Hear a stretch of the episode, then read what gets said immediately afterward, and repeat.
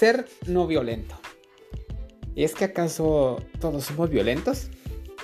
Muchas personas que piensan que siguen en un camino espiritual consideran que no lo son. Sin embargo, cualquier clase de pensamiento negativo es, de hecho, una forma de violencia. La ira, por ejemplo, a menudo empieza con pensamientos tales como, no me gusta esto.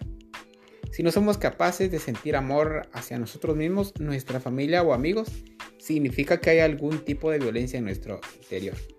Tener la actitud interna de juzgarnos y criticarnos en lugar de hacer esfuerzos para nuestro progreso espiritual con amor, paciencia y fe, también es una forma de violencia. Al igual que lo es rechazar a los demás o incluso menospreciar a alguien, hacer que alguien caiga, ser indiferentes a los demás, son también formas de violencia. La verdad, por otro lado, siempre es no violenta.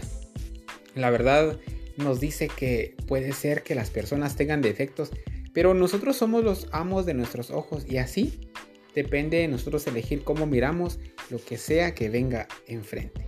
La verdad es que cada vez que nuestra atención se dirige a las debilidades o defectos nuestros o de los demás, reprimimos nuestro almacén de tesoros de grandeza.